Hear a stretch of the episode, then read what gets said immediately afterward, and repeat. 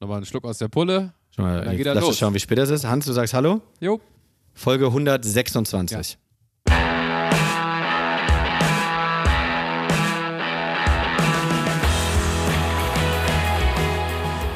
Hier ist Nachholspiel, hier ist Folge 126, hier ist Fußball ist Geschichte, deshalb reden wir darüber. Ich dachte heute mal was anderes. Ja, sehr, sehr fordernd. Wir haben eben gerade schon gesagt, Hans ist beim Soundcheck immer so ein bisschen wie der Mann auf der Kirmes, so beim Autoscooter. Aber auch sehr präzise, vielleicht so präzise wie die Pässe unserer heutigen Legende, oder? Das ist schon geht- wieder ein Fall für die Überleitung aus der Hölle. Er, gl- er geht gleich. Guck mal, die Leute, die jetzt zu Hause das Nachholspiel Bullshit-Bingo machen, die können jetzt schon Ding, ihr ding, erstes Kreuz machen. Können jetzt schon den Gutschein einlösen. Also ich glaube, heute kann man es schaffen, dass man in zwei Minuten Bingo schreit. Ich wollte es gerade sagen, wenn Mario jetzt noch vom Allgäu redet, dann ist vorbei. ja. ja, ja. Vielleicht kommt noch ein Schweizer Tennisspieler vor. Folge 126. Mario, ich freue mich äh, wirklich sehr, denn ich sag mal so, wir kennen uns alle schon relativ lange und ich weiß, dass wenn du über Fußballspieler redest, du sehr schnell auch ins Schwärmen kommst. Und ich glaube, es ist, wenn wir mal englische Fußballer und deutsche Fußballer rauslassen, hast du, glaube ich, über keinen Fußballer in meiner Gegenwart jedenfalls so sehr und so oft geschwärmt wie über den, über den wir heute sprechen. Und dann ist er jetzt auch noch Trainer. Also ich freue mich sehr auf diese Folge. Das ist, Frings, ja. das ist alles, alles. Sorry, ist aber der lag jetzt wirklich, Dä, wenn du solche Vorlagen gibst, dann du hast recht. Ja, ich habe mir schon gedacht, jetzt kommt bestimmt gleich von rechts irgendwas. Ich wäre nicht auf Thorsten Frings gekommen, aber ich dachte, irgendein Quatsch wird schon kommen. also von daher kriege ich auch bald ein Bingo, weil Quatsch von rechts kommt immer von Hand. Irgendwann werde ich verprügelt. Von Thorsten Frings und von Philipp Bargfriede. Ja, ja, so im Irgendwann im Tech-Team mit Ja. so einer Leiter. Das war jetzt schon ein bisschen blasphemisch, was du hier gemacht hast. Deswegen hatte ich gehofft, heute reißt du dich zusammen und es kommt nichts, wenn es um den ganz großen Xavi geht. Aber nein, selbst da hat sich Hans nicht zusammenreißen können und Thorsten Frings untergebracht. Aber dafür sind wir hier auch bekannt, dass wir in Legendenfolgen immer mal, naja, sagen wir mal, andere Fußballspieler mit unterbringen. Ähm, ja, aber Olli, du hast vollkommen recht. Es ist wirklich so. Du kannst wahrscheinlich sogar die englischen und auch die deutschen mit drin lassen. Und trotzdem komme ich wahnsinnig schnell auf Xavi, weil es ist wirklich so, ähm, ich meine, wir hatten hier schon viele Legendenfolgen oder Nachholspieler in Nachholspiel. So hat doch, hast du es gesagt, Hans, oder war das irgendein ein Instagram-Follower, der uns das geschrieben hat? Wir sollten das doch mal Nachholspieler nennen. Hat Ja, ja, gesagt. das fand ich, genau. Das war einer unserer, unserer, unserer Ja. Zuhörerinnen oder Zuhörer, genau. Ähm, da hieß es dann nur, nennt es doch Nachholspieler. Ja, passt auch Gar nicht ganz so schlecht gut. eigentlich, ja. Ja. Ich habe mich auf fast keine dieser Legendenfolgen so sehr gefreut wie auf diese jetzt, weil es echt um meinen Hero geht und ich habe nicht viele Heroes als Fußballspieler. Ich habe auch nur ein einziges Trikot von Barcelona und da steht nicht Messi drauf. Und da steht auch nicht Iniesta drauf. Ich habe mir ist ein zwei. Fragen für heute aufgeschrieben. Eine davon ist, hast du ein Ja, Xavi-Trikot? ich habe ein Xavi-Trikot. Da möchte ich die zweite ergänzen. Wie oft hast du ihn live gesehen? oh Mann, ja genau. Ja. Das war die zweite. Ziemlich häufig. Ich muss äh, gleich mal überlegen. Ich habe heute schon ein kleines bisschen drüber nachgedacht. Ich bin, glaube ich, nicht auf alle Spiele gekommen, aber mm, auf ein paar. Äh, wir kommen dann gleich dazu. Ähm, ich muss dazu eins sagen, ihr wisst ja, ich habe auch so ein Fable für die Sechserposition. Das sage ich auch in jeder zweiten oder dritten Folge immer wieder, dass ich totaler Fan bin dieser Position. Ähm, wir kommen gleich noch dazu, dass Xavi nicht der klassische Sechser ist, weil das nicht so der Blutgrätschen-Typ ist, der hier abräumt vor der Abwehr, so wie man es früher gekannt hat. Aber trotzdem verorten wir ihn mal im Mittelfeld, eher am Anfang zumindest im Defensiven und so weiter. Wir kommen da dazu. Ähm, aber was ganz wichtig ist, und das habe ich auch schon hundertmal gesagt, ist, ich bin ein Fan von Sportlern, die das Spiel leicht aussehen lassen können. Und das ist eigentlich das Schwierigste, was man schaffen kann. Also im Basketball, äh, da ist eher dein Fall, Olli, ist es Curry, würde ich jetzt mal sagen. Ja, Steph Curry auf jeden Ja, Fall. kannst ja. du sagen, aber der wirft mehr Dreier als jeder andere und das sieht total easy aus. Ich habe ich hab zwei Fragen, die du uns vielleicht heute in dieser Folge beantworten wirst. Die erste Frage ist äh, so ein bisschen nerdig. Ähm, und zwar, wenn man jetzt über seine Pässe spricht, ist es der finale Pass gewesen, der bei ihm vor allem so gut war, oder der vorletzte Pass? Denn wir wissen ja bei Mittelfeldspielern, gerade die auf der 6, ist oft der vorletzte Pass dann ausschlaggebend für das spätere Tor. Und die zweite Frage ist naheliegend. Wenn ich Xavi höre, denke ich auch immer sofort an Iniesta. Und inwieweit diese beiden sich auch gegenseitig besser gemacht haben, vielleicht kannst du uns das heute auch erzählen. Wir klären beides, glaube ich. Nicht jetzt sofort, aber im Laufe der nächsten Minuten. Wir haben nämlich auch Gäste bei uns, natürlich. Wir machen das nicht nur zu dritt, wir haben heute sogar zwei. Normalerweise haben wir einen Gast, aber diesmal zwei. Einmal Jan Platte, der Sohn-Kommentator. Er hat ja den Trainer Xavi zuletzt häufig gesehen. Und Alex Trujka ist da, Barca-Kenner vom Feinsten, Podcaster und Journalist. Die rufen wir nachher beide der Reihe nach an. Ähm, eins muss man erstmal noch dazu sagen. Ich finde persönlich, es ist ein schmaler Grad. Entweder man sagt, es ist besonders gut, in einem Podcast über Xavi zu sprechen, oder es ist besonders schwierig, in einem Podcast über ihn zu sprechen, weil man als Zuhörerin oder Zuhörer jetzt nicht diese eine Szene im Kopf haben kann von ihm. Man, also ich kann euch jetzt fragen, was ist die erste äh, Xavi-Szene? Das wird irgendein Pass sein. Aber es ist nicht wie bei Messi, wo jeder zehn Dribblings oder Tore im Kopf hat. Oder wie bei Ronaldinho bei Barca oder auch Thierry Henry, der da war. Oder, oder Puyol, meinetwegen, wo jeder eine Grätsche oder eine gelbe Karte oder einen Wuschelkopf oder sowas. Oder den Kopfball, ja, genau. Ja, oder, oder selbst bei Iniesta, weil du gerade ihn angesprochen hast. Der hat das Tor im WM-Finale 2010 geschossen. Da kannst du auch sofort dran denken. Aber so diese eine Szene, die gibt's bei Xavi nicht. Ja, das stimmt, das ist wirklich schwierig. Ähm, ich habe eben gerade, weil du so auch darüber geredet hast, ist es jetzt die 6, ist es die 8? Wie defensiv war das eigentlich? Da fiel mir sofort ein, dass es ja ähnlich ist wie das, was aktuell bei Real Madrid im Mittelfeld rumturnt mit Casemiro, Modric und Groß und gefühlt so für mich ist so Modric und Groß sind so ein bisschen Iniesta, Xavi und Casemiro ist so ein bisschen Busquets, der mhm. so der der hinter den beiden genialen Spielern so alles wegbeißt. Und nicht umsonst waren ja beide Mannschaften auch äh, über viele, viele Jahre wirklich ja tonangebend und auch ähm, einfach so die Blaupause für das schöne, aber vor allem für das erfolgreiche Spiel. Ich muss ehrlich sagen, ich habe gerade überhaupt, also ich habe nicht eine Szene vor Augen. Du hast vollkommen recht. Ich, ja. Was nicht daran liegt, dass er sie nicht hatte, sondern ich glaube, es liegt daran, was Hans sagt. Ganz oft war es wahrscheinlich so dieser Eishockey-Assist, also so der vorletzte Pass wahrscheinlich, der total genial war, aber dann machte halt vorne Messi sonst irgendwas mit seinem linken Fuß und dann war Xavis Aktion schon wieder äh, nur noch halb so gut. Darauf kommen wir auch gleich zu sprechen. Er hat nämlich zunächst das nehme ich jetzt kurz vorweg, eigentlich defensiver angefangen, als er dann aufgehört hat. Also man hat ihn nach vorn gezogen und dann kam es eben doch zum letzten statt zum vorletzten Pass. Das äh, war ein Verdienst seines Trainers damals, aber dazu später. Jetzt machen wir erstmal ähm, ein bisschen der Reihe nach. Wo ist er geboren? Ja, das habe ich jetzt vergessen rauszusuchen. Ich dachte, die ganze Zeit fangen wir mit so Wikipedia-Dinger an. Heute machen wir nur Sportliches. Ja, Wie viele Länderspiele hat er? Ja. Äh, ganz interessant ist, normalerweise ähm, bin ich ein totaler Freund von diesen bei äh, Nachholspieler-Folgen, diese, diese lustigen Randgeschichten und so. Mhm. Aber da ist bei ihm nicht viel zu holen. Der ist einfach nur ein verdammt guter Sportler und Fußballer ja gewesen. Aber äh, eine gibt's, die hebe ich mir aber noch auf. Eine gibt's, die hat mir gut gefallen, aber die gibt's nicht am Anfang. Ähm, weil du vorhin gefragt hast, wann ich ihn gesehen habe. Das erste große Spiel von ihm, 2008, EM-Finale gegen Deutschland. Da war ich im Stadion. Davor, glaube ich, habe ich ihn vielleicht einmal gesehen in der Champions League. Aber das war kein großes Spiel. Das war ein Vorrundenspiel gegen die Glasgow Rangers, war ich mal. Aber da weiß ich nicht mal mehr, ob er durchgespielt hat oder Das war doch das Turnier in Österreich, Schweiz, wo du dann von zu Hause immer einfach so rübergelaufen bist, ne? ja, so ähnlich. Das war das, wo ich Martin Tyler kennengelernt habe. Ja, das so schließt sich der Kreis. Ähm, dann habe ich ihn unter anderem gesehen im Champions League Finale in Wembley gegen Manchester United 2011 das Barca gewonnen hat mit einer unfassbar guten Leistung. Dann natürlich die beiden Halbfinals 2013 gegen Bayern, Hin- und Rückspiel 3-0, 4-0 ging das jeweils aus. Da haben sie Barca auseinandergenommen. War nicht ganz so sein bester Tag nee. oder seine besten und Tage. Wisst ihr, wann ich ihn, Alba war noch schlimmer. Was ganz wichtig ist, weil ich ihn noch gesehen habe, in seinem letzten Spiel für Barca. Nein. Champions League Finale 2015 gegen Juventus 3-1. War das das in Berlin? In Berlin. Oh. Er wurde eingewechselt. Mhm. War schon klar, dass er danach den Verein verlässt. Um die 70. Minute rum für Iniesta. Und das war natürlich so ein Moment, es steht, ich glaube, es stand da noch 2-1. Ich bin mir ja, gar nicht mehr ganz sicher. Das war die Phase, wo dann auf einmal Rakitic so ja, einen ja, der genau. beiden immer mal wieder abgelöst hat. Und auch, da war natürlich ähm, Xavi 34, 35 schon. Da ging der Stern ein kleines bisschen unter, zumindest wurde er langsamer auf dem Platz. Äh, und dann war das natürlich eine tolle Szene im Champions League-Finale im letzten Spiel und dann geht Iniesta. Gegen Pirlo auch, ne? Das war ja, ja, ja, und ursprünglich war mal, also Xavi ging ja dann äh, in die Wüste nach Katar zu Al-Sad. Da war eigentlich der Plan, dass Pirlo auch dahin geht. Und dann hätten die beiden zusammengespielt, weil Xavi war immer ein großer Fan von Pirlo und so weiter, aber oh. Pirlo war ja dann in den USA. Im Mittelfeld, was sich gar nicht mehr bewegt. Ne? Ja, vor allem in Katar. Stellt euch das vor. Die hätten hier in der Bundesliga mit 35 locker spielen können und wären Meister geworden zu zweit. Ja, so ungefähr. Ja, ja, ich habe mal erzählt, dass ich dieses Finale damals in Berlin äh, im Megapark geschaut habe. Ja, wir haben da ganz schnell den Mantel des Schweigens drüber gedeckt. ich habe gehofft, dass du es jetzt nicht nochmal rausholst. Ja.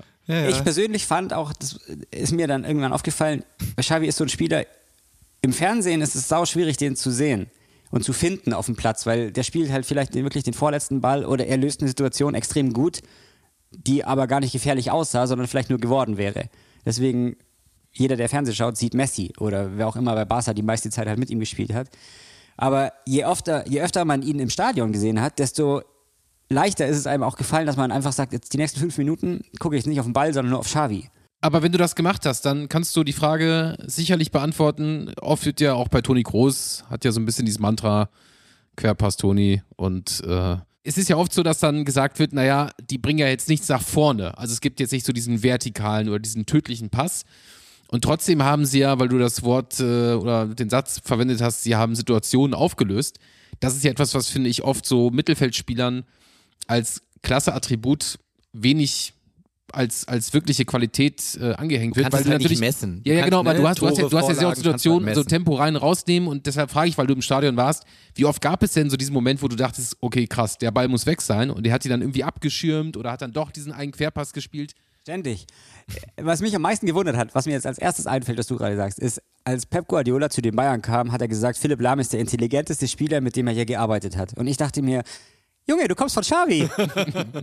das kann doch nicht wahr sein. Also ich fand Philipp Lahm fantastisch. Vielleicht haben sie vorher in der Aber Kabine Stadtland Fluss gespielt. Ich habe mir gedacht, ich hab mir gedacht, ey, Xavi auf der 6, Lahm war ja bis dahin meistens Rechtsverteidiger, hat dann auch ab und zu auf der 6 gespielt, aber ich persönlich fand, Xavi war immer ganz oben. Wenn du mal überlegst, was Pep Guardiola auch für ein Glück hatte, also jetzt nichts gegen seine Leistung, aber was er auch für Mittelfeldspieler hatte, ne? weil er hat ja. Ja. immer gesagt, die Sechs ist die wichtigste Position und da muss man intelligentester Spieler spielen.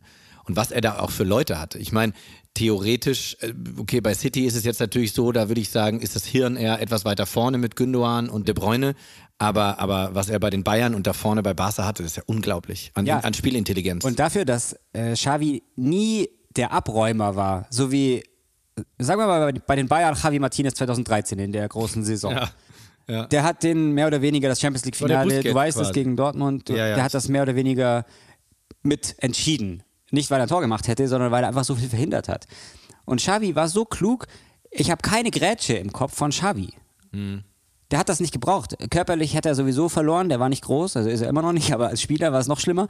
Jetzt als Trainer ist wurscht, aber der war keine 1,80, aber er war extrem klug. Jetzt, ähm, wir verlieren uns schon wieder in Schwärmereien, aber jetzt, äh, wir Auch müssen, dafür sind diese Folgen da. das ist völlig klar, aber trotzdem müssen wir erstmal sagen, äh, vielleicht kennt ihn ja gar nicht jeder so extrem gut, das kann ja alles sein. Deswegen muss man erstmal ganz klar sagen, er hat eigentlich sein ganzes Leben nur für Barca gespielt. Er war am Ende in der Wüste, was ich gerade gesagt habe, aber 24 Jahre Barcelona, von 11 bis 35. Also 11, da hört Könnte man man von schon, einer Ära sprechen. Durchaus.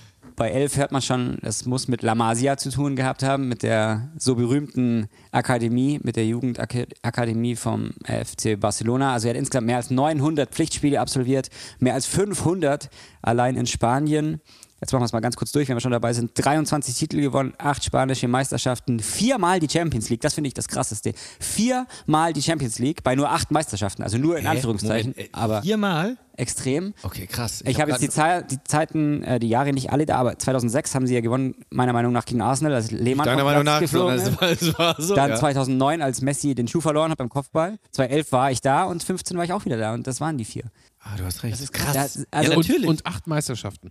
Und acht Meisterschaften und das Verhältnis finde ich so krass. ja, ja, ja, ja. Weil normalerweise bei den Bayern gibt es häufig Haben wir nicht neulich, so wir hatten achtmal, doch neulich Meister. über Ryan Giggs, haben wir doch gesagt, er hat Genau. 13 Meisterschaften. ja, ja, genau. Überleg mal, der Und hätte wurde Zwei, nur- zwei Champions League gewonnen. und hätte die Hälfte- zweimal, Ja. wurde nur zweimal Wales Fußballer des ja, Jahres. ja und halt zweimal Champions League-Sieger. Wenn du überlegst, er ist achtmal Meister und viermal die Champions League. Ich frage mich bis heute, ob er sich dann bei dieser Auszeichnung vom eigenen Land mehr gefreut hat, als über die Meisterschaften damals. Aber das können wir Xavi So- so auch fragen. Ja. Korso gemacht. Der, der wurde einmal spanischer Fußballer des Jahres. Einmal. Einmal. Aber das ist natürlich echt, echt Die Konkurrenz extrem ist krasser, schwer, weil ne? die sind Weltmeister geworden 2010 und drumherum in den Jahren Europameister. Also Mhm. 2008 und 12. Vor und nach dem WM-Titel.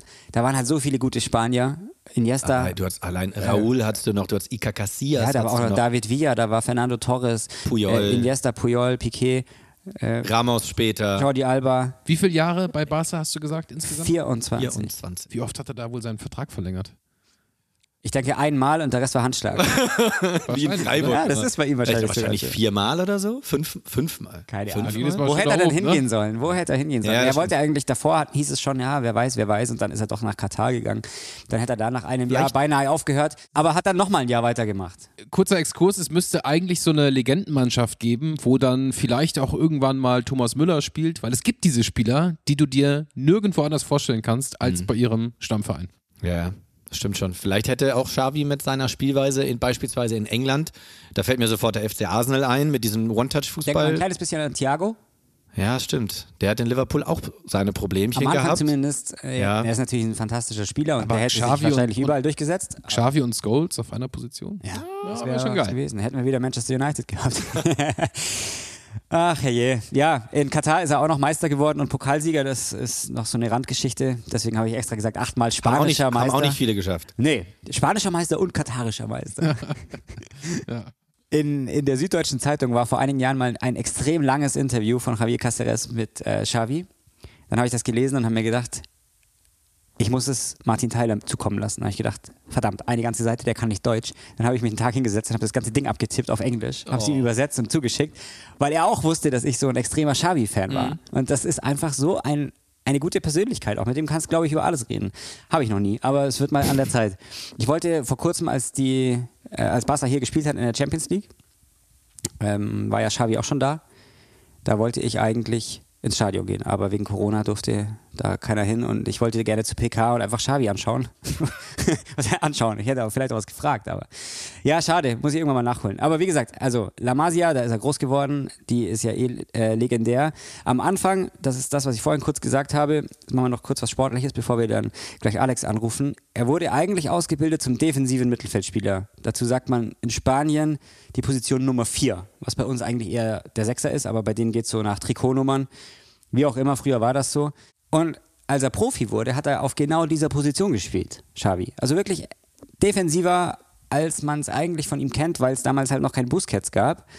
Das war im August 98 Trainer Louis van Gaal beim FC Barcelona. Da hat Xavi sein Profidebüt ähm, gefeiert. Er hat aber immer gesagt, das ist wiederum sehr interessant, weil die Wege haben sich später auch gekreuzt. Meine fußballerische Referenz war Pep Guardiola, sagt Xavi selbst. Problem war, Guardiola hat ja früher selbst auf dieser Position gespielt und der junge Xavi hat es nicht so recht aus dem Schatten rausgeschafft, den äh, Guardiola hinterlassen hat. Und dann kam Frank Rijkaard und der hatte eben diese Idee, ihn 10 Meter, 15 vielleicht nach vorn zu ziehen. Von der 6 weg oder von der 4 eben, ein bisschen mehr Richtung 8. Also ein Zehner war er ja auch nicht, das muss man auch sagen, aber so ungefähr zwischen 6 und 8 war er unterwegs. Und das ist in dem Fall nicht die 7. das wäre wieder was ganz anderes gewesen. Also jedenfalls war das meiner Meinung nach eine der besten Ideen der Barca-Geschichte, weil stell dir vor, du hättest äh, Xavi ein Leben lang auf der Busquets-Position versauern lassen. Der hätte die Hälfte davon nicht machen können, was er letztendlich geleistet hat. Er hat gesagt, Xavi, du kannst den letzten Pass spielen. Und das ist genau das, Hans, was du vorhin gesagt hast. Spielt er den letzten oder vorletzten? Reikard hat gesagt, du spielst den letzten. Und er hat recht gehabt. Und jetzt kommt's. Allein in der Liga hat Xavi fast 100 Tore vorbereitet. Und das ist nicht der vorletzte Pass, sondern das ist der letzte. Und das sind fast 100 Tore. Das ist natürlich, klar kann man sagen, wahrscheinlich hat 70 davon Messi geschossen. Dem kannst du den Ball auch hinten aus dem Fünfer rausspielen und es ist ein Assist, weil der rennt dann schon vor. Aber da war äh, meiner Meinung nach Xavi echt extrem beteiligt und natürlich auch Iniesta. Weil die beiden schon so zusammenhängen wie Bonnie und Clyde oder wer auch immer. Also irgendwie, wenn man an einen denkt, denkt man auch an den anderen. Ich weiß Das nicht, ist sehr, sehr verständnisvoll von dir, dass du gleich beide Fragen in einem, einem Satz fast schon hier Bevor ich es vergesse. äh, abhandelst. Aber super einleuchtend, was du sagst und äh, am Ende trotzdem wieder so ein gutes Beispiel dafür, dass Fußball entweder ein totales Zufallsprodukt oder eine ja schon fast ähm, zu simple Veranstaltung ist. Du musst jemanden einfach nur ein paar Meter nach vorne ziehen und Frank Reichardt, ich, ich habe mich gerade gefragt, Frank Reichardt war ein geiler Spieler, ähm, aber Frank Reichardt ist ja jetzt auch nicht in die Geschichte eingegangen unter den Trainern mit unfassbar revolutionären taktischen Ansätzen. Oder korrigiert mich bitte? Nee, war jetzt nicht der wichtigste Niederländer, der mal äh, in Charge war beim FC Barcelona. Das auf jeden Fall. Aber manchmal ist es ja so, dass jeder Trainer so ein kleines bisschen was hinterlässt oder ein kleiner, äh, jeder Trainer ein bisschen was macht. Um jetzt, Hans, dir nochmal kurz zu gefallen. Felix Magath hat auch Ailton geholt. zu Werder Bremen und hat sonst beim SV Werder nichts gerissen. Also was ich damit nur sagen will, ist, jeder macht einen kleinen Schritt und dann kannst du natürlich Pep Guardiola sein, der am Ende all diese kleinen Mosaiksteinchen irgendwie zu einem schönen Bild zusammenbastelt. Und niemand redet mehr. Also ich glaube, heute, wenn man über Xavi redet, und zwar nicht jetzt gerade in dieser Runde hier, denn Mario hat es ja gerade uns erzählt, ich glaube, niemand könnte mehr sagen, ach, das war ja damals Reikert, der diese entscheidenden sieben bis zwölf Meter den Xavi nach vorne gezogen hat. Aber ja, so ist es nun mal, dass auch der egalste Trainer oder der, der nicht unbedingt erfolgreichste Trainer einen großen Anteil am Erfolg haben kann. Äh, Ilton ist abgesegnet, oder? In der Legendenfolge. Absolut. Bingo. Es gab keinen Einspruch von dir. Es gab keinen Einspruch von Nein, dir. ich habe schon, ich hab schon gedacht, ich bin, äh, bin froh, wenn es nur Ailton ist. Der kriegt irgendwann auch noch eine Folge, meinetwegen. Das ist okay. Äh, weil wir gerade Iniesta äh, hatten, es gibt zwei Zitate von ihm zu Xavi. Die hat er nicht im gleichen Interview gesagt, aber im Laufe seiner Karriere. Das erste ist, ich finde kein Lob, das erklären würde, was er als Mensch und Spieler repräsentiert. Das ist erstmal wichtig zu sagen, dass es Mensch und Spieler ist, weil viele sind gute Spieler, aber harmonieren einfach auf dem Platz nicht mit den Kollegen. Das scheint bei ihm anders gewesen zu sein. Und er hat gesagt, Xavi ist einzigartig, er ist unwiederholbar, es wird keinen anderen geben wie ihn. Und das ist, finde ich, noch die coolere Aussage eigentlich, weil es gibt so wahnsinnig viele Mittelfeldspieler. Es gibt unglaublich viele. Wenn du dir denkst, dass viele hoffen, so einen Griff zu tun wie, gut, die haben jetzt natürlich Xavi nicht kaufen müssen, aber die hatten ihn. Nur viele versuchen so einen zu kriegen. Also was Man United gezahlt hat für Pogba, ist natürlich was anderes, aber auch ein Mittelfeldspieler. 100 Millionen hier, dann da. Barca hat ja später dann noch äh, Coutinho geholt für 100 irgendwas Millionen. Dann kam Griezmann nochmal für 100 Millionen irgendwas.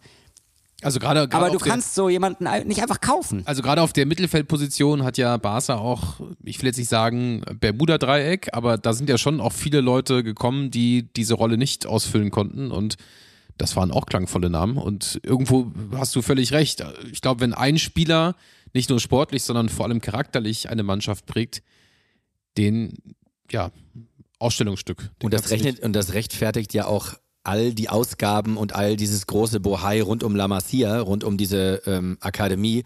Denn wenn du solche Spieler hervorbringst und eben nicht hohe Ablösesummen zahlen musst, ich meine, beim FC Bayern im etwas kleineren, aber eigentlich auch nicht im etwas kleineren, sondern im ähnlich großen Regalbrett, äh, Hans bemüht ja immer dieses Bild dieses Regals, kannst du ja genauso gut sagen, du hast für Thomas Müller nichts ausgegeben, du hast für Sebastian Schweinsteiger nichts ausgegeben, für Philipp Lahm nichts ausgegeben du, das ist ja, das können wir uns gar nicht vorstellen, was du an Geld einsparst. Klar verdienen die viel Geld pro Jahr, aber das würde auch jemand verdienen, den du vorher für XY Millionen geholt hast. Und beim FC Barcelona hast du eben auch diese ganzen oder so, so viele ausgebildet. Das ist unglaublich. Deswegen, wenn du, kann ich das absolut nachvollziehen, dass man bei Ajax ist ein ähnliches Beispiel, dass du in diese Jugendakademien so viel Geld reinpulverst und bis runter in die U13 den Trainern hoffentlich genügend Geld gibst, denn nur dann kannst du auch langfristig solche Talente hervorbringen und Geld sparen. Darüber reden wir später noch, weil jetzt ist er ja gerade äh, sogar Trainer des FC Barcelona und es geht genau darum, dass Barca nicht mehr so viel Geld hat wie früher und jetzt wieder mehr auf die Jugend setzen muss, also quasi einen neuen Xavi sucht. Weil man zu lange Messi das Gehalt zahlen musste. So viel. Jetzt zu wären sie froh, These. wenn sie das Ja. noch zahlen müssten und alles andere sparen könnten. ähm, ein interessanter Fakt ist, bis zum Jahr 1990 sah es in Spanien so aus, Real Madrid 25 Meisterschaften, Barcelona hatte 10. Also 15 Vorsprung für Real Madrid bis zum Jahr 1990. Und dann Mitte der 90er ging das dann los, viel aus La Masia, dann Anfang der 2000er kamen dann auch eben noch ein paar größere Namen da raus. Und seitdem holte Barca 13 Titel und Real nur noch sieben, also fast doppelt so viele. Und da sieht man natürlich, dass das auch viel davon in diese Ära Puyol, Xavi, Busquets, Iniesta, Messi, Villa, Eto'o, keine Ahnung, können wir alle aufzählen, fällt. Und das war ziemlich ähm, interessant, finde ich. Dann was mich gewundert hat, ist, dass er überhaupt Barcelona verlassen hat, muss man auch sagen. Also er hat auch einfach seine Karriere beenden können. Ich weiß nicht genau, warum er noch in Katar spielen wollte. Er hatte irgendwie ein bisschen äh, vielleicht noch Bock auf Fußball, vielleicht auch Bock auf Geld, muss man auch sagen. Hat bestimmt nicht schlecht verdient. Was glaubst du, Olli? Was glaubst du? Du, der sich jetzt nicht so. Aber der hat auch bei Barcelona nicht schlecht verdient. Nein, aber, Aber- man darf ja nicht vergessen, ähm, vielleicht wirst du dann auch noch WM-Botschafter oder generell Fußballbotschafter für Katar und so weiter. Ich kann mir vorstellen, da hängt auch noch vielleicht so ein kleiner Anschlussvertrag mit dran. Ja, hinten, hinten dran hing wirklich sogar noch was am Spielervertrag. Da ist er nämlich erstmal Trainer von Ich wollte gerade der sagen, der ist Mannschaft auch Trainer geworden. gewesen, ja. Genau, und dann zu Barca gegangen. Aber bevor wir über die Trainerzeit sprechen, müssen wir über die Spielerjahre reden. Und das tun wir jetzt mit unserem ersten Gast. Alex Trücker ist jetzt bei uns am Nachholspiel-Telefon. Er ist freier Sportjournalist, Chefredakteur von barsawelt.de und Teil des Tiki-Taka-Podcasts. Das alles klingt schon mal ziemlich nach Barcelona, deswegen muss man sagen, er ist genau richtig bei uns, ein echter Experte. Alex, hallo, schön, dass du Zeit für uns hast und vor allem für Xavi natürlich.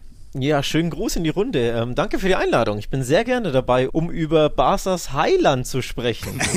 dann, dann, lass uns doch mal mit einer ganz einfachen Frage starten. Gab es jemals einen klügeren und eleganteren Mittelfeldspieler als Xavi? Uh, klüger und eleganter. Also elegant wird ja tatsächlich auch Pep Guardiola gerne genannt. Ähm, Johann Cruyff war auch sehr elegant, auch wenn er ein bisschen weiter vorne spielte, wobei er ließ sich ja auch ganz gerne ins Mittelfeld fallen. Aber ja, wenn es um Eleganz geht, würde ich fast Iniesta nennen, weil der einfach dribbelstärker war, also schöner anzusehen, schöner fürs Auge. Also äh, klüger würde ich sagen, nein, eleganter vielleicht den einen oder anderen. Die Kombi macht's. Die Kombi macht's. Ganz ja. genau. Äh, wir haben hier schon über ihn gesprochen, wie er als Spieler so war. Es gibt ein ganz schönes, wie ich finde, Zitat äh, von El Periodico, die Zeitung, hat geschrieben, Xavi ist, jetzt kommt das Zitat, das Symbol einer Idee. Das klingt ein bisschen kryptisch, aber irgendwie auch majestätisch. Was ist damit gemeint, wenn man Symbol einer Idee ist? Was verkörpert Xavi auf dem Platz? Ja, die Idee ist natürlich, ähm, der Pepsche Barcelonismo, der Cruyffsche Barcelonismo, den zurückzubringen. Also Tiki-Taka, Kurzpassspiel, äh, Juego de Posición, also Positionsspiel, den Ball laufen lassen, spielen und gehen. Ähm, all diese Dinge natürlich im Endeffekt schöner, offensiver, aktiver Fußball. Das ist die Idee. Und dafür steht er natürlich, das verkörpert er und das soll er jetzt eben in die nächste Phase, also in die Gegenwart und Zukunft bringen, also dem, dem sehr angeschlagenen FC Barcelona, finanziell und sportlich natürlich seit einigen Jahren, wieder einpflanzen, wieder implementieren. Das ist so, das steckt, glaube ich, dahinter. Glaubst du, er war so, sagen wir mal, die Perfektion eines Spielers, wie sie sich Johann Cruyff früher gewünscht hat, als er sich gedacht hat, Mensch, lass uns mal ein 4-3-3 probieren? Ja, würde ich schon sagen. Müsste man natürlich ihn fragen, kann man leider nicht mehr, er ist ja nicht mehr unter uns, aber ähm, würde ich schon glauben, dass das so ist. Also Spielintelligenz war für Kräuf das, das A und O, ich glaube, da sind wir uns alle einig. Also einfach spielintelligente Spieler, ähm, Spieler, die stark am Ball sind, die wirklich ähm, mit Fuß, Herz, Hirn und den Beinen und den Füßen denken quasi, also wirklich dieses Spiel schon als Trainer auf dem Rasen verstehen, die natürlich auch diese offensive, aktive Spielidee haben, also wir wollen den Ball haben, wir wollen das Spiel machen, wir wollen aktiv angreifen, all das verkörpert Xavi, all das hat er als Spieler schon verstanden auf dem Feld und all das, glaube ich, bringt er jetzt als Trainer allmählich in die Zukunft mit oder in die Gegenwart eben von Barca, um ja, um dafür der nächste, vielleicht legendäre Coach des FC Barcelona zu werden. Inwieweit war Xavi während seiner aktiven Zeit schon der Trainer, der er heute ist? Hat er seine Spieler geführt? War er ein Lautsprecher? Hatte er eine besondere, subtile Körpersprache? Ich würde sagen, er hatte tatsächlich ähm, ja dieses, dieses Führungsgehen im Sinne von, er führt das Spiel, aber eben mit Ball. Also weniger als Effenberg, der auch eine Führungspersönlichkeit war, aber eher im, ja im bellenden Sinne, also der Kommandos gibt, der natürlich auch mal Fouls äh, macht, der auch mal einen raushaut, der sehr lautstark ist. Das ist so die deutsche Führungsfigur, glaube ich, wie man sich in Deutschland das vorstellt. In Spanien führst du mit Ball am Fuß. Also du, du diktierst das Spiel der eigenen Mannschaft, du ähm, diktierst es dem Gegner auf, du führst deine Mannschaft eben. Natürlich gibst du auch Kommandos, aber du bist halt nicht so der Lautsprecher, ne, dass du rumbrüllst und schreist und äh, Fouls machst, sondern du führst eben mit Ball am Fuß auf dem Platz. Dafür stand, stand Xavi, dafür stand auch Guardiola ähm, davor und deswegen ja, ist er tatsächlich eine Ikone des Barcelonismus, Xavi, weil er eben ja so spielintelligent war und eine Führungsfigur. Wir haben jetzt schon heute gehört, dass äh, Frank Reichardt ihn ein paar Meter weiter nach vorne versetzt hat. So viel zu seiner Positionsentwicklung. Wie hast du seine Charakterbildung verfolgt?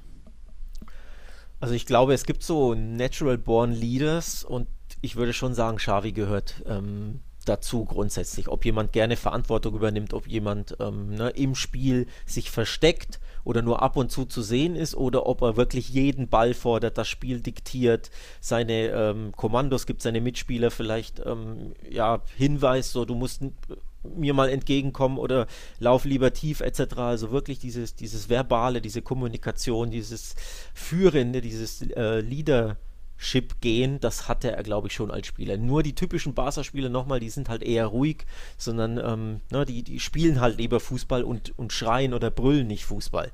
Das ist einfach in La Masia so, dass du da anders ausgebildet wirst. Aber klar, wenn du im Herzen des Spiels bist, grundsätzlich, ne, zentraler Mittelfeldspieler, der in jedem Spiel, keine Ahnung, 100 im Schnitt Ballkontakte hat, dann müsst, musst du irgendwo auch Führungsspieler sein, zumindest mit Ball am Fuß, sonst ähm, passt du zu Barca, glaube ich, auch nicht.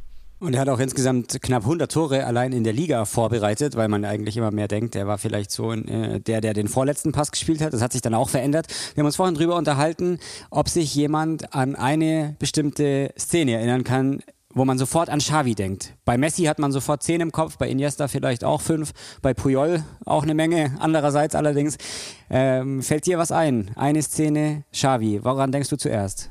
Ja, die Sache ist ja die, normalerweise, was bleibt im Hinterkopf? Ähm, Tore, logischerweise. Ne? Und dementsprechend gibt es bei Messi noch und nöcher, vor allem weil er nicht nur Tor, viele Tore geschossen hat, sondern absolute Traumtore, ne? irgendwelche äh, wunderbaren Dribblings oder ist ein typischer Schlenzer ins lange Eck oder Tore in Champions League Finals, die müssen ja nicht mal schön sein, die sind einfach nur entscheidend. Ja, und Xavi war halt nie dieser Torschütze. Plus Xavi war auch nicht so berühmt dafür, den letzten Pass zu spielen, sondern eher den vorletzten. Also sprich, der äh, Schnittstellenpass auf einen durchstartenden Flügelstürmer, beispielsweise also auf Pedri oder auf David Villa, und der liegt dann irgendwie nochmal quer und dann äh, kommt das Tor. Sprich, der, der Pre-Assist, dafür steht für mich Xavi immer. Also diese absolut traumhaften Schnittstellenpässe. Aber ich glaube, wenn man eine Szene, ähm, ja, oder wenn ich eine Szene nennen müsste, ist es natürlich ein Tor, weil nochmal Tore brennen sich ins Gehirn und das war beim legendären 5-0-Klassiko äh, zu Hause im Camp Nou gegen Mourinhos Barcelona, ähm, Real Madrid. Da hat er eben ein Tor geschossen gegen Casillas, so einen, den Ball angenommen, der Ball sprang komisch, er hat sofort reagiert und ihn dann so leicht über Casillas rüber gechippt. Ich weiß nicht, ob es das 1-0 oder 2-0 war. Also auch ein entscheidendes Tor und ein Klassiko-Tor gegen den Erzrivalen, das brennt sich irgendwie ins Gehirn. Ne? Wir sprechen ja die ganze Zeit von der Perfektion oder vom Heiland im Mittelfeld. Kannst du dich denn vielleicht auch mal an einen Fehler von Xavi erinnern? Unmöglich. Ich glaube nicht, dass Xavi, dass Xavi Fehler gemacht hat. Ähm, nee, wüsste ich jetzt tatsächlich nicht. Das soll jetzt nicht heißen, dass er keine gemacht hat, aber ich glaube tatsächlich, auch das gehört zu seinem Spiel und auch das gehört zu ihm und deswegen ist er auch so eine Legende. Ich würde tatsächlich jetzt spontan ad hoc sagen, Fehler hat er vielleicht wie kein anderer minimiert. Also wirklich Katastrophenabspielfehler oder einfach über den Ball hauen als, weiß ich nicht, letzter Mann oder irgendwie sowas kann ich mich nicht erinnern. Also ich würde wirklich fast sagen, er ist einer der fehlerlosesten Spieler, die ich ähm, so gesehen habe live. Und wenn wir über fehlerloses Spiel und intelligentes Spiel und auch den vorletzten Assist reden, fällt dir irgendein Spieler aktuell ein, so beim FC Barcelona vielleicht, der dem nahe kommt? Oder es muss jetzt nicht bei Barca sein, würde natürlich nahe liegen, aber äh, irgendein Spieler, wo du denkst, ah, da schimmert so ein bisschen Xavi durch? Also bei Barca würde ich tatsächlich sagen, Pedri könnte dem nahe kommen, auch wenn Pedri gerne mit Iniesta verglichen wird, vor allem von Xavi selbst. Von, zuletzt in den letzten Wochen hat er das immer wieder auf PKs gesagt, dass ihn äh, Pedri an Iniesta erinnert, weil er eben auch mehr dribbelt und ähm, wendiger ist und Xavi war ja nicht so, also klar, diesen, den Xavi-Turn gibt es natürlich, wo er sich so um die eigene Achse dreht, ähm, aber er war ja nicht so fürs Dribbling und ähm, für technische Kabinettstückchen bekannt, sondern eher wirklich für klüge Pässe, für sich gut bewegen, den Ball fordern, den Ball annehmen, weiterspielen und eben die Pre-Assists geben. Von daher so ein bisschen könnte, an äh, könnte Petri da rankommen. Ähm, beim aktuellen Barca-Team. Ansonsten, das ist natürlich im Umbruch, da muss man vielleicht noch ein paar Jahre warten, ob da noch jemand nachkommt. Grundsätzlich, mir persönlich, ich persönlich war ein großer Fan von Thiago immer. Ähm, fand das ein Riesenfehler, dass er bei Barca damals verkauft wurde. Bei Bayern war er natürlich grandios und ähm, Thiago ist auch so in der Riege der zentralen Barca-Mittelfeldspieler. Also spielt lieber den vorletzten Assist. Ähm, absolut ein traumhafter Spieler im zentralen Mittelfeld, fordert jeden Ball, ist kaum vom Ball zu trennen, ist ein super intelligenter Spieler. Also so, der passt, glaube ich, so in die, in die Kategorie Xavi, finde ich. Xavi war ja auch mit der Nationalmannschaft, mit der spanischen, sehr, sehr erfolgreich. Würdest du sein Spiel für La Roja in irgendeiner Form anders beschreiben oder war es eins zu eins die Barca-Schablone, die man aufs Mittelfeld legen konnte? Ich glaube, das hat La Roja tatsächlich so stark gemacht, dass sie dieses äh, Barca-Fundament hatten. Also nicht nur Xavi, sondern natürlich hinten ähm, Puyol beziehungsweise dann Piquet. Sie hatten natürlich Sergio Busquets, sie hatten Iniesta neben Xavi, vorne dann David Villa, der auch bei Barca ein paar Jährchen war. Und dieses Fundament hat, glaube ich, tatsächlich der spanischen Nationalmannschaft so zum Erfolg geführt. Sprich, Xavi konnte mit seinen grandiosen Mittelfeldspielern sein Spielstil ähm, ja, an den Tag legen und dann eben auch ähm, bei, der, bei der spanischen Nationalmannschaft implementieren. Und ich glaube, das war ein Erfolgsgeheimnis. Letzte Frage, Alex. Wir müssen noch über das ganz große Ding sprechen, denn Weltfußballer ist Xavi nie geworden. Ich persönlich muss sagen, hätte es mir mal gewünscht, aber es ist natürlich schwierig, weil es meistens Messi oder Ronaldo geworden sind. Er ist immerhin zweimal Dritter geworden, also er war schon recht nah dran. Wie mhm. siehst du das? Kann es nur ein Messi, ein Ronaldo werden aufgrund der Tore oder hätte man sagen sollen, komm, also viel besser, meinetwegen auch als Iniesta oder eben Xavi geht's nicht. Das wäre auch mal richtig äh, an der Zeit gewesen, die zu würdigen. Ja, das ist so eine grundsätzliche Thematik. Ne? Leider werden eben die, die Torschützen dann immer prämiert, vor allem die, die reihenweise Tore schießen, die absolute Rekorde brechen und die natürlich nicht nur viele Tore schießen, sondern dann eben auch entscheidende Tore, also bei Weltmeisterschaften, bei EMs, bei der, in der Champions League natürlich. Ja, und da waren eben diese beiden, Messi und Ronaldo, ähm, die vielleicht besten Torjäger aller Zeiten mit dem einen oder anderen auch, aber zumindest in den letzten 20 Jahren. Und da ist es für den Spieler, der einfach sehr, sehr selten Tore schießt, der sich einfach nicht über Tore definiert, sondern eben über ein Spiel lesen und anleiten im zentralen Mittelfeld, da ist es einfach schwer, denn ja, das Öffentlich die Öffentlichkeit, das Publikum, die Zuschauer, die Fans, die Journalisten, die lieben halt einfach den Torschützen oder die Torjäger an sich oder eben von mir aus Flügelspieler, die eben ne, im Stile Neymars oder im Stile Robbins da einfach ähm, für Aufsehen sorgen und ja, dazu passt eben Xavi nicht, von daher irgendwie ein Fehler im System, ne? Ich würde nämlich auch sagen, Iniesta und Xavi hätten das mal verdient und Iniesta war ja ganz nahe dran, falls wir uns erinnern. Ja. Ähm, bei der WM hat er ja tatsächlich sogar ein entscheidendes Tor geschossen. Tja, da war auch wieder Messi besser, wenn ich mich richtig erinnere. Es war immer also einer der, der anderen, ja genau, es war immer einer der beiden dann eben da. Aber schön, ich meine, wir waren vorhin drei äh, Xavi-Schwärmer, jetzt waren wir gerade zu viert sogar. Also es ist schön, dass man immer wieder Leute findet, die Xavi so zu schätzen wissen. Alex, vielen, vielen Dank für, für deine Zeit. Wir checken natürlich weiterhin immer ähm, deine Website, auch deinen Podcast. Wir bleiben dir verbunden und natürlich bleiben wir alle vor allem Xavi verbunden. Vielen, vielen Dank für deine Zeit. Danke für die Einladung. Ja, Stichwort Weltfußballerwahl. Kühne These jetzt von mir, aber wer intelligentes Spiel wertschätzen und erkennen möchte, muss vielleicht am Ende auch intelligent sein, oder Mario? ja, vielleicht, Hans. Du bist da was Großes auf der Spur. Und ich fand jetzt auch von Alex diesen Vergleich sehr schön, wie er den deutschen ja. Sechser Geil, beschrieben hat. Also, genau das weil, weil das hat so dieses ironische, man kennt das ja, wer schreit, hat recht. Ja, ich habe mir aufgeschrieben den schönen Satz, in Spanien führst du mit Ball am Fuß. Ja, das war schön. schön als er gesagt hat, das ist so diese deutsche Attitüde, dieses Effenbergische, dieses Schreien und auch mal einen über die Bande hauen, aber dieses in Spanien führst du mit Ball am Fuß. Das fand ich sehr schön. Aber ich weiß jetzt, äh, mit welcher Arschbacke Xavi, sagen wir mal, seine Hüfte in, nach rechts, links bewegt hat. Ich weiß, welchem C er den Pass gespielt hat. Aber Mario, wir sind ja bei Nachholspiel. Ich weiß immer noch nicht, was ist der historische Aufhänger. Mir ist es gerade vorhin auch eingefallen. Das habe ich ganz vergessen zu sagen am Anfang. Soll ich es jetzt sagen oder dafür zur Abwechslung mal ganz am Ende? Oh, das kannst du auch machen. Dann mach das, das ganz am Ende. Das ist gut. Dann mach Groß, wenn, wenn, ihr fragt, was ich heute gelernt habe, sage ich, was der Aufhänger war. so machen wir das. Wir, wir spannen euch alle auf die Folter. Wisst ihr, woran mich das Ganze gerade so ein bisschen erinnert hat, äh, mit die, diese ganze Xavi-Thematik, wieso der jetzt vielleicht nicht so wertgeschätzt wurde bei der Weltfußballerwahl? Das ist so, wenn einer eine Rede hält, hören die Leute dem zu, aber niemals dem, der sie geschrieben hat. Und das Stimmt, ist genau so. Ja. Der hat den letzten Pass geschrie äh, geschrieben, sage ich schon jetzt, den vorletzten Pass. Also Sharp, er war quasi Messis Ghostwriter, so ein ja, bisschen. Es ist so. Oh, schön. Ist das, ist das unser Folgentitel, grade, Hans? Ja. Ich überlege gerade, wenn ihr das jetzt lest, wer weiß, dann hat Hans Messis daraus vielleicht... Ghostwriter, schön. Ja, gucken wir mal. Oder da muss man aber auch die Geschichte... Ich dachte, wir müssen irgendwas so machen mit Meschke und... Oder wie heißt das? Meschke und Klub. Meschke und... Meschke und, und Sechser. Meschke und Sechser. Meschke ja. und Sechser, ja, das klingt total also, griffig. Also, das Leben des Ryan hat es auch gerade eben so noch geschafft. Ryan war super, ja. er hat es nicht geschafft. Aber wenn man sich die... Vielleicht die, machen wir noch eine Folge über Ryan Babel, dann können wir das Thiago, machen. Thiago oder Gix. Aber wo, wo wir gerade bei Bildern sind äh, und auch interessant, dass Alex jetzt nochmal betont hat, es war dann doch der vorletzte Pass äh, mhm. von Xavi ähm, wenn du dir Ja, das ist anschaust, natürlich stark, das zu sagen, weil das ist völlig korrekt, aber der letzte Pass, den gab es trotzdem 100 Mal. das ist genau der Punkt. Das ist völlig verrückt. Am Ende sind Zahlen natürlich auch. Schade, dass es nicht ist wie beim Eishockey, ne? dass der Vorletzte auch gezählt Ja. wird. Dann wäre Xavi auf jeden Fall noch weiter oben in der Statistik. Ja. Aber der Ghostwriter ist ein wunderschönes Bild. Vielen Dank dafür, Olli. Aber ich habe so, wenn du dir das Material von Xavi bei YouTube anschaust, hast du immer das Ge Gefühl, es ist wie so eine, wie so eine an der Schnur gezogen, wenn er seine Pässe gespielt hat. Und teilweise ja auch durch drei, vier Reihen irgendwie durch. Und das ist schon 100 Pässe, sagst du?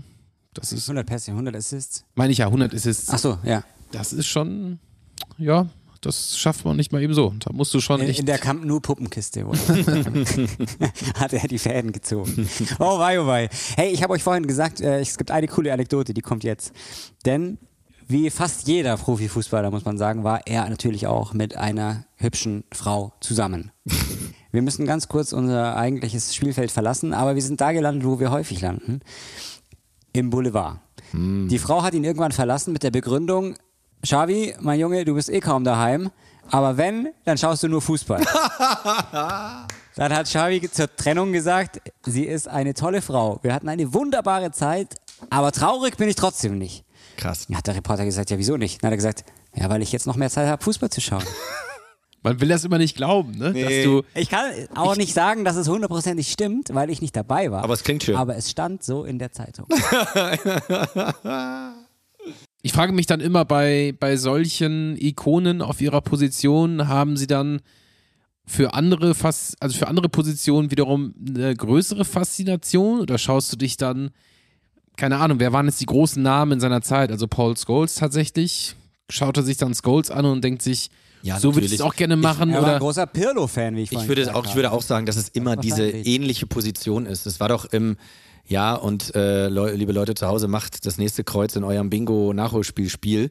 Ähm, bei Class of 92, äh, in meiner Lieblingsdokumentation, äh, redet ja auch Sinedin Sidan über Paul Scholes. Und ähm, ja, sie waren jetzt nicht eins zu eins die gleiche äh, Position, gleiche Person sowieso nicht, äh, aber es war halt auch zentrales Mittelfeld. Und da ähm, hast du gehört, wie Sinedin Sidan einfach von Paul Scholes geschwärmt hat. Und ich glaube auch, wenn ein Xavi Fußball guckt, dann guckt er natürlich vor allem, was passiert in der Schaltzentrale. Was macht ein Xabi Alonso bei, bei, bei Real? Was macht ein Philipp Lahm bei Bayern München? Und so weiter und so weiter. Also ich glaube schon, dass man schaut, ja, mal zehn Meter weiter vorne und hinten, aber was macht das Zentrum? Vor allem, man muss dazu nicht Xavi sein. Wir haben früher einfach auch jedes Spiel angeschaut. Das ist Ja, doch so. stimmt. Bei mir ist es ein bisschen weniger geworden, bei euch wahrscheinlich auch. Die letzte Zeit ist irgendwie bei jedem so, mit dem man sich unterhält, dass man nicht mehr ganz so extrem Bundesliga begeistert ist, wie man es früher mal war. Aber das ist ein anderes Thema. selbst bei der Arbeit, Mario, schauen wir doch nur zur Hälfte hin, oder? Das ist wieder was anderes. Bei der Arbeit ist, da muss man aufpassen. Da muss man das ganze Spiel anschauen. Äh, lass uns noch kurz über den Trainer Xavi sprechen. Wir haben nämlich dazu auch, beziehungsweise Olli hat das gemacht, mit Jan Platte telefoniert. Den hören wir gleich dazu. Am Anfang muss man noch ein bisschen ausholen. Ähm, das Zitat gerade eben war einigermaßen lustig, muss man sagen. Klar, weil er noch mehr Zeit hat, Fußball zu schauen, aber das hat ihn natürlich auch irgendwie geprägt, dass er sich so gut auskennt. Denn das muss man auch als Trainer. Und nach seiner Station in Katar, er war ja da bei Al-Sad, zuerst Spieler, dann Trainer. Und dann hat eben plötzlich die Heimat gerufen. Barca war gehörig im Straucheln, muss man sagen. Gerade jetzt noch vor einigen Wochen oder zumindest Monaten. Man hat ganz dringend einen, ja, gerade vorhin haben wir es mit Alex schon besprochen, Heiland gebraucht, einen Heilsbringer, eine Identifikationsfigur, eine Art, wenn man es denn könnte, aus dem Hut gezauberten Guardiola, der womöglich aus der eigenen Jugend kommt und dann ein Welttrainer wird, so wie es Guardiola eben vorgemacht hat. Und ja, könnte so wie sein. So wie es Pirlo auch versucht hat. Ja, bei ihm hat Teil 2 der Reise nicht so gut äh, funktioniert wie der erste, als, wie die erste, ähm, der erste Teil als Spieler. Bei Barca ist die Wahl auf Xavi gefallen. Man muss natürlich ganz klar sagen, es war echt eine mega undankbare Aufgabe in der Situation. Du hast eine Mannschaft übernommen, die echt weit über dem Zenit war, beziehungsweise eigentlich alle, die für den Zenit gesorgt haben, waren entweder zu alt oder nicht mehr da. Also Messi weg, ähm, Iniesta weg. Wir haben Puyol nicht mehr, schon länger nicht mehr, ist klar. David Villa ist nicht mehr da, Eto ist nicht mehr da, Henri ist nicht mehr da. Dann haben sie es versucht, wir haben es vorhin schon gesagt, mit Coutinho, mit ähm, Griezmann. Da war sogar noch kurzer Versuch mit Aguero, der musste dann leider seine Karriere beenden. Also im Endeffekt, wenn man es kurz und knapp zusammenfassen will, nichts hat so funktioniert, wie sich Barca eigentlich vorgestellt hat. Und dann hat es eben auch mit den Trainern nicht so gut funktioniert. Es gab wahnsinnig viele, die da waren. Es war Valverde, es war Setien da, es war dann zuletzt Ronald Koeman da. Auch das hat nichts gebracht, außer, außer Spesen nichts gewesen, kann man sagen. Die haben alle extrem hohe Ablöse, äh, Abfindungen bekommen. Naja, und dann, schwuppdiwupp, vor einer Woche, Klassiko, 4-0 gegen Real Madrid gewonnen. Das war schon. Alles richtig gemacht, ne? So ein bisschen. Ding, ja. Also aus dem Feuerwehrmann dann einfach mal zur Wunschlösung, zum Traumtrainer wieder mutiert. Also das fand ich wirklich interessant, wie schnell das gehen kann im Fußball. Denn ich meine, wenn du das Ding halt verlierst, dann fliegt dir das alles vielleicht auch wieder um die Ohren. Ne? Also Ja, es kann auch gut sein, dass das noch passiert. Wir sind jetzt gerade, muss man dazu sagen, hier einfach im März 2020. Und da ist 2022. es. Äh, Entschuldigung, 2022. ich bin immer noch. Da, war, da ging Corona los, ich bin immer noch in dem Monat hängen geblieben. Wir sind einfach in der Situation, wo man sagen kann, wir wissen nicht, wie es ausgeht. Es ist völlig utopisch. Der ist da seit äh, ein paar Monaten. Im November stand er plötzlich bei Barca vor der Tür. Klar, jetzt hat er ein Klassiko 4-0 gewonnen, aber es gab auch schon Spiele, da haben sie 3-0 geführt und es ging 3-3 aus. Du weißt es nicht. In der Champions League sind sie nicht mehr dabei. Da müssen wir erstmal gucken, was da die nächste Zeit so bringt. Aber man muss sagen, bisher sieht es ganz gut aus. Ihr kennt ja den Ausdruck, meinetwegen Wenger Ball und was wir schon hatten. Es gibt jetzt in Spanien auch schon Xavi Ball. Also irgendwas scheint da dran zu sein. Also deswegen würde ich sagen, bevor wir uns gleich kurz weiter unterhalten, hören wir erstmal, was Jan Platti dazu gesagt hat. Er ist, wie gesagt, der, der Zone-Kommentator, hat den Klassiko kommentiert. Und aus terminlichen Gründen haben wir das Interview vorher aufgezeichnet, so wie man es bei der Heute-Show oder, äh, nicht bei der Heute-Show, beim Heute-Journal oder bei den Tagesthemen auch immer sagt. Wir haben das Interview am frühen Abend geführt. Ja, wir haben ihn angekündigt. Ihr kennt ihn vor allem als The Zone-Kommentator. Dort hat er in den vergangenen Jahren, in den vergangenen Saisons die ganz großen europäischen Ligen begleitet. Tut das auch immer noch. Jetzt zum Beispiel am Sonntag hat er erst wieder den Klassiko kommentiert. Von daher hätten wir uns eigentlich keinen besseren Gesprächspartner wünschen können. Hallo Jan Platte. Hallo. Äh, wir reden ja heute über Xavi und es gibt ja Spieler, bei denen man schon während der aktiven Karriere denkt, ja, aus dem kann mal ein großer Trainer werden, möglicherweise. Mir persönlich ging es bei Xavi auch immer so. Ähm, wie bewertest du das? Hast du das damals schon so erkennen können, so gewisse kleine Aspekte, oder kam das für dich jetzt überraschend? Da ich ihn natürlich irgendwie ähm, Zeit seines Fußballerlebens auch viel gesehen habe, äh, weil ich da auch in den letzten 10, 15, 20 Jahren viele Barca-Spiele gesehen habe, habe ich natürlich auch in ihm jemanden gesehen, ähm, bei dem ich mir vorstellen konnte, dass wenn er Bock hat, Trainer zu werden, das wahrscheinlich ganz gut klappen würde. Allein aufgrund seiner strategischen Fähigkeiten, aufgrund seiner Qualitäten eben ein Spiel zu lesen. Ähm, aber ich muss ehrlich gestehen, ich habe eben von Al-Sad, also seiner Station in Katar, wo er ja gespielt hat und dann auch Trainer war, gar nichts gesehen. 0,0. Also ich konnte mir gar kein Urteil darüber bilden, wie der Trainer Xavi denn vor allen Dingen in diesem Frühstadium seiner Trainerkarriere dann irgendwie wirken würde, ähm, auf Verein, auf Spieler, auf ähm, das, das, das Ganze drumherum. Und ähm, angesichts der Tatsache, dass, dass es Barca ja tatsächlich nicht so wahnsinnig gut ging in den letzten anderthalb Jahren, zwei Jahren oder so, habe ich da schon ein kleines Fragezeichen dran gemacht, als sie ihn geholt haben, ob das sofort funktionieren würde. Und äh, nun gehöre ich auch zu einem derjenigen, die ja ziemlich schnell festgestellt haben, dass der Kerl äh, auch als Trainer anscheinend ein, ein großes Talent ist. Du hast es jetzt gerade gesagt, man konnte nicht so richtig in den vergangenen Jahren, als er nicht auf der großen Fußballbühne aktiv war, hat man nicht so richtig mitbekommen, wie er eigentlich arbeitet. Früher als Spieler, da hat er ja unter den ganz großen Trainern äh, spielen dürfen. Guardiola, Van Gaal, Rijkaard, Luis Enrique und so weiter. Was glaubst du oder meinst du erkennen zu können, wer ihn da am meisten geprägt hat? Das, das, das äh, mag ich nicht zu beurteilen, aber ich weiß von ihm, dass er sagt, ich weiß jetzt nicht, wie seine Gewichtung aussieht, aber dass er von vielen Leuten eben was mitgenommen hat. Du hast Luis Aragonés beispielsweise oder Vicente del Bosque gerade nicht mit aufgezählt, die aber für ihn vor allen Dingen auch in der Nationalmannschaft natürlich mhm. extrem wichtig waren. Äh, ich glaube, er hat sich von, von jedem was, was mitgenommen, denn wir sehen ja auch, ähm, dass sein Spiel verschiedene Elemente jetzt bei Barca hat äh, die man verschiedenen Trainern zuordnen könnte, wenn man denn mag. Denn es ist ja nicht nur sozusagen diese Reinkarnation des Tiki-Taka, sondern ähm, sie spielen, das hat man gestern im Klassiko gesehen, auch gern mal lange Bälle. Sie brauchen nicht mehr ewig lange Passstaffetten, äh, um zum Ziel zu kommen. Äh, Barca ist eine Mannschaft, die ganz viele Flanken schlägt, zumindest im Vergleich zu früher, wo sie es praktisch unter Guardiola oder auch anderen Trainern nie gemacht haben. Also es gibt, würde ich sagen, einen sehr ertragreichen Mix gerade so aus äh, verschiedenen Trainerphilosophien, von denen er sich, glaube ich, sehr viel angeeignet hat, diese besten Sachen für ihn rausgesucht hat. Und letztendlich, ja, entspringt das, was wir sehen, dann, glaube ich, vor allen Dingen seiner Idee von Fußball, denn es gibt, glaube ich, auch doch eine, eine große eigene Note, die man, die man bei ihm da jetzt auch schon sieht. Und du hast ja auch schon gesagt, dass es Barca vorher nicht so gut ging. Er kam ja jetzt auch nicht ohne Grund. Es war ja so ein bisschen ja, wir hatten so ein bisschen das Gefühl, der kam so als Feuerwehrmann. Und Messi war ja auch weg und man strauchelte, es gab, gab und gibt finanzielle Probleme. Jetzt sieht es ja wieder ganz gut aus. Nicht zuletzt auch im Klassiko gegen Real hat man das ja beeindruckenderweise gesehen. Welchen Anteil hat denn er wirklich als Trainer daran? Und welchen Anteil haben jetzt eher Neuzugänge wie Aubameyang und so weiter daran? Also kannst du äh, an, an, an, an Dingen festmachen, welchen Anteil der Trainer Xavi an diesem Aufschwung hat?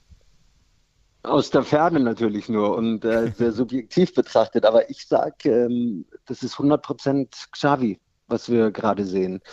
Ich finde immer mehr, auch in dieser Zeit, in, in, äh, mit Pandemie, mit äh, allen möglichen Schwierigkeiten, mit den Trainern gerade auch umzugehen haben, sieht man bei vielen Mannschaften, wie groß der Einfluss eines Trainers ist, wie, wie, wie groß die Symbiose dann eben auch wird, die, die dann sozusagen den Erfolg verspricht. Es gibt verschiedene Trainer, um nur kurz den Blick in die Bundesliga zu werfen, wie beispielsweise auch Julian Nagelsmann, der im wahnsinnig jungen Alter eine ziemlich schwierige Zeit beim FC Bayern mit vielen Unruhen, die es auch in der Hinrunde gab, wahnsinnig gut moderiert hat. Ja, es gibt immer wieder ein kleines Auf und Ab in sportlicher Hinsicht vielleicht, wenn man besonders kritisch sein will, aber er ist auch so ein Typ irgendwie, der sofort was bewirkt. Und Xavi, ja, ist der Kern sozusagen der ganzen Erfolgsgeschichte, der, der ganz zarten Erfolgsgeschichte, die Barca gerade wieder schreibt. Denn hol dir Leute wie Aubameyang, wie Adama Traoré, wie Ferran Torres dazu und guck sie dir doch nur kurz an. Also Aubameyang die letzten anderthalb Jahre bei Arsenal war im Prinzip nichts ähm, außer Ärger. Adama Traoré hat, glaube ich, in seiner ganzen Premier League-Historie vielleicht fünf Tore gemacht oder so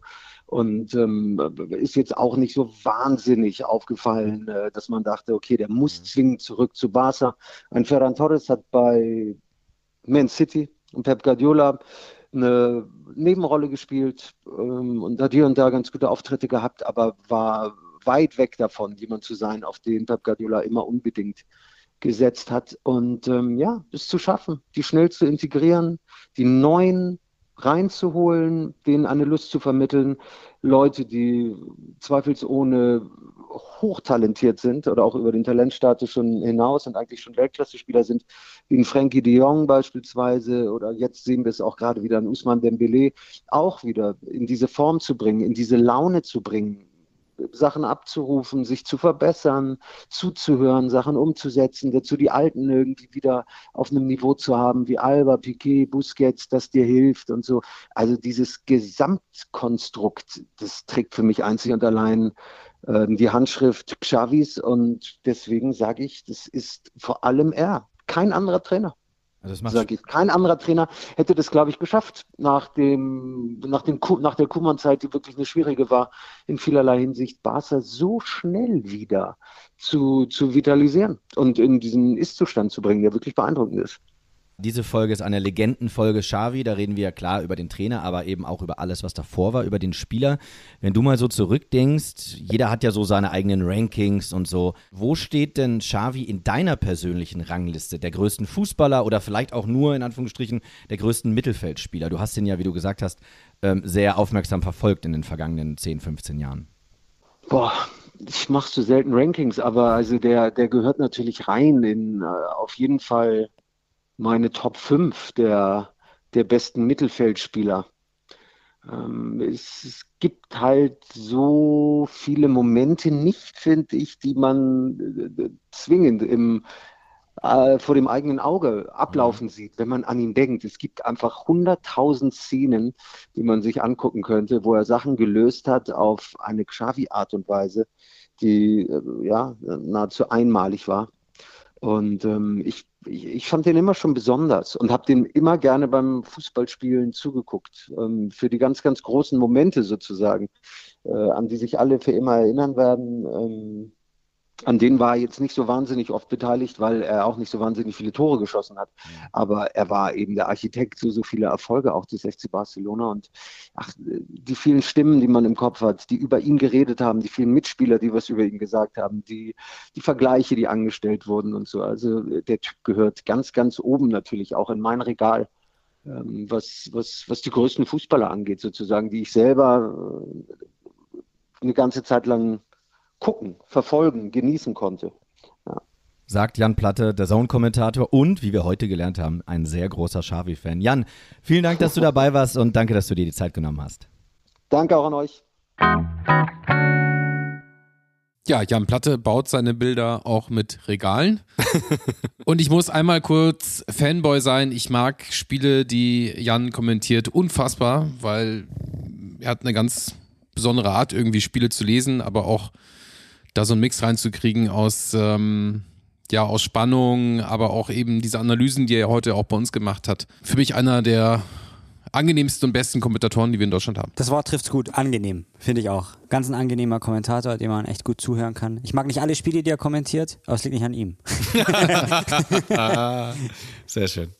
Ja, und ich finde, er hat, er hat auch einen Aspekt äh, nochmal reingebracht, den ich ganz spannend finde, weil wir in sehr vielen Legendenfolgen immer auch, also entweder sprechen wir nur über den, über die Legende in der Nationalmannschaft oder dann im Verein, aber es gibt selten, finde ich, ein ausgeglichenes Verhältnis. Und heute ist ja klar, sind wir vor allem bei, bei Barca. Und trotzdem hat er den Namen Del Bosque auch genannt. Und inwieweit am Ende auch die Nationalmannschaft mit den langen Turnieren, wo du auch nochmal einen ganz anderen Zugang auch, glaube ich, zu deinen Führungsspielern hast, dann am Ende auch eine Legende prägen und ausmachen. Das sollte man vielleicht auch am Ende nochmal erwähnen, weil ich glaube, dass das sehr viele Spieler und in diesem Fall Xavi auch besser gemacht hat. Weil du gerade Del Bosque erwähnst, er hat über Xavi gesagt, dass er ein großartiger Trainer ist, also nicht irgendwann wird, sondern schon ist und dass er vor allem die ideale Person ist, um die Verbindung zwischen der Vergangenheit, Gegenwart und der Zukunft von Barca herzustellen. Und genau darauf wird es ankommen. Wir haben das vorhin schon gesagt, ähm, gerade mit den großen, mit den hohen Schulden, die sie haben, dass sie jetzt wieder mehr auf die Jugend achten. Auch Guardiola hat toll über ihn geredet übrigens. Er hat gesagt, er ist ganz sicher, dass er großartige Arbeit abliefern wird. Wir, ich rede jetzt mal für uns alle, sind echt gespannt, wie er letztendlich seine Philosophie äh, zum Tragen bringt. Er hat gesagt, er möchte eigentlich den Stil widerspiegeln, den er bei Barca über viele Jahre mitentwickelt hat und das will er eben so weiter ähm, in der Zukunft auch sehen. Ich muss dazu sagen, bei Al-Sad in Katar habe ich nichts gesehen, kein einziges Spiel. Also weder von ihm als Spieler, glaube ich, äh, außer Ausschnitte, als Trainer davon überhaupt nichts mehr.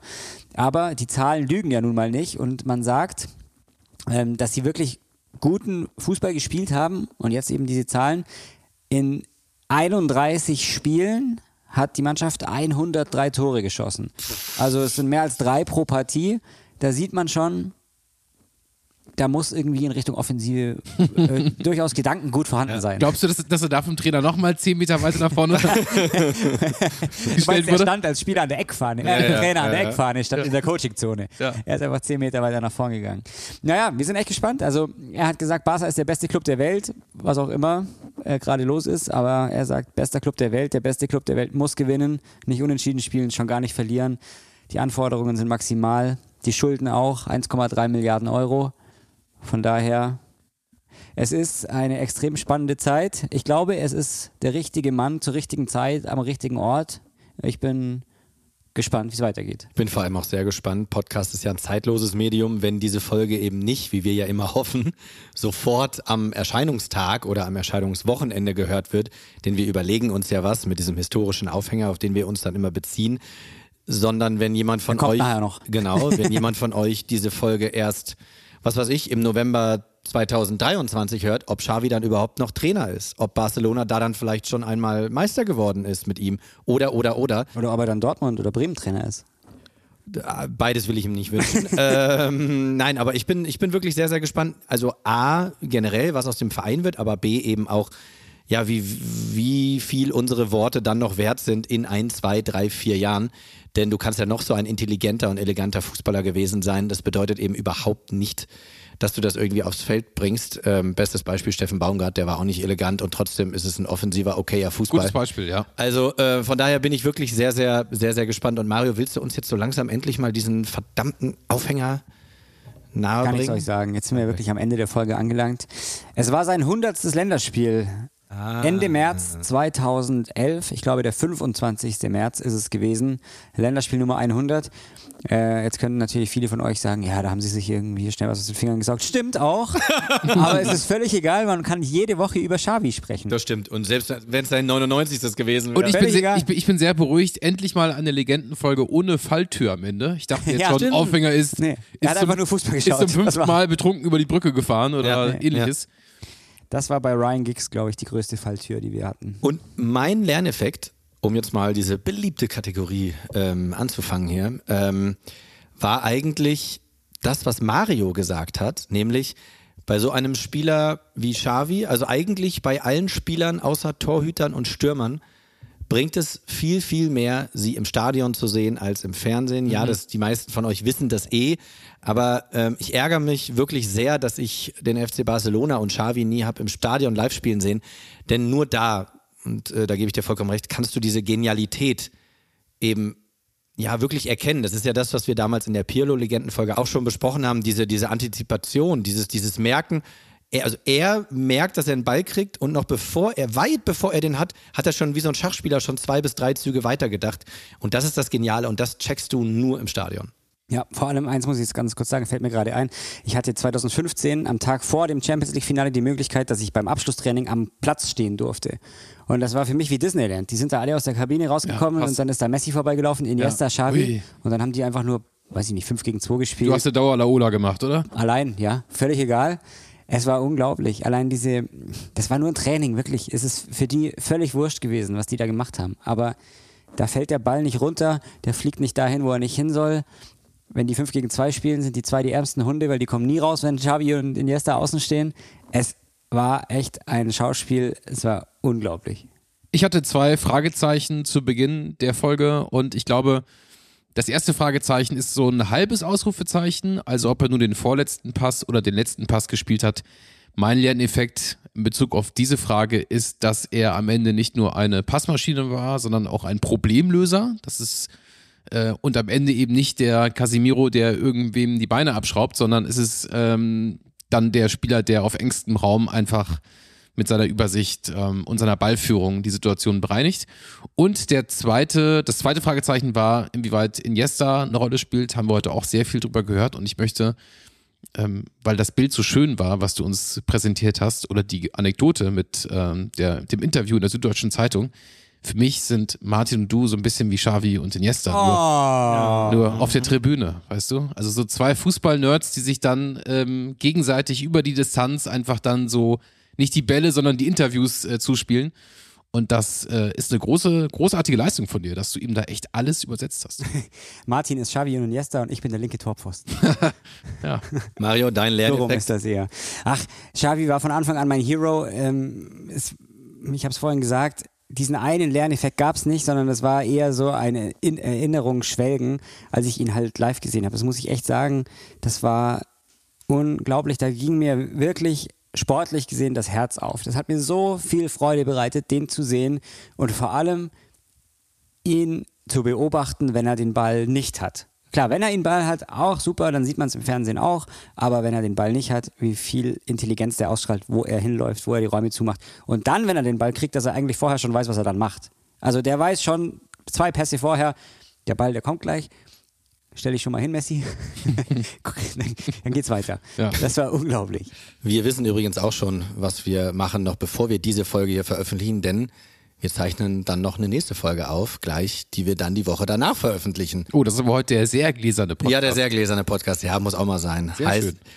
das hier war Folge 126. Mario, vielen, vielen Dank, dass du uns, ja, du hast es vorhin so schön gesagt, irgendwie in die, Ver- äh, Xavi ist die Vergangenheit, die Gegenwart und die Zukunft von Barca. Äh, Schön, dass du uns in die Gegenwart und in die Vergangenheit mitgenommen hast, ähm, was die Zukunft von Xavi und für Xavi noch so zu bieten hat. Schauen wir mal. Und den Aufhänger mal ganz anders Ganz galant zum Schluss hinten raus. hast. Ja, War natürlich volle Absicht. Wir sollten auch in der nächsten Folge den Lerneffekt ganz an Anfang stellen. Und hinten raus sagen, Ja, Fußball ist Geschichte. das machen wir. Deshalb reden wir drüber. Ja, wir haben ja jetzt gerade äh, schon gesagt, wir zeichnen noch eine Folge auf. Vielleicht starten wir da so. Ja. wer weiß. Wer Danke weiß. auf jeden Fall auch an unsere beiden Gäste. Danke Ja. an Jan und Danke an auch. Alex. An euch beiden. Ähm, das hat auf jeden Fall viel, viel Spaß gemacht, äh, mit den beiden ja, ausgemachten Experten für Xavi und den FC Barcelona nochmal so ein bisschen sich da rein zu nerden und noch mehr zu verstehen und noch mehr zu lernen. Bleibt mir nichts mehr zu sagen als vielen, vielen Gmail, Dank. Gmail. Äh, hab ihn- was? Gmail, sagst du immer noch. Schreibt uns, schreibt, Schreibt uns. uns. Ach so, ja genau, nachholspiel at gmail.com äh, oder bei Instagram oder bei Twitter. Wenn ihr noch euren Gmail, Senf abgeben wollt zu, Wie du geguckt hast. zu Xavi. Was Ja, dem? keine Ahnung, was er will. Äh, wenn ihr auch noch eure Meinung abgeben wollt zu Xavi, zum FC Barcelona und sonst was, Themenvorschläge, Wünsche, Sorgen, Nöte, immer her damit. Gehabt euch wohl und bis nächste Woche, dann gibt's Folge 127. Ist schön Dankeschön, gewesen. Danke, Mario. Mario. Tschüss. Gmail.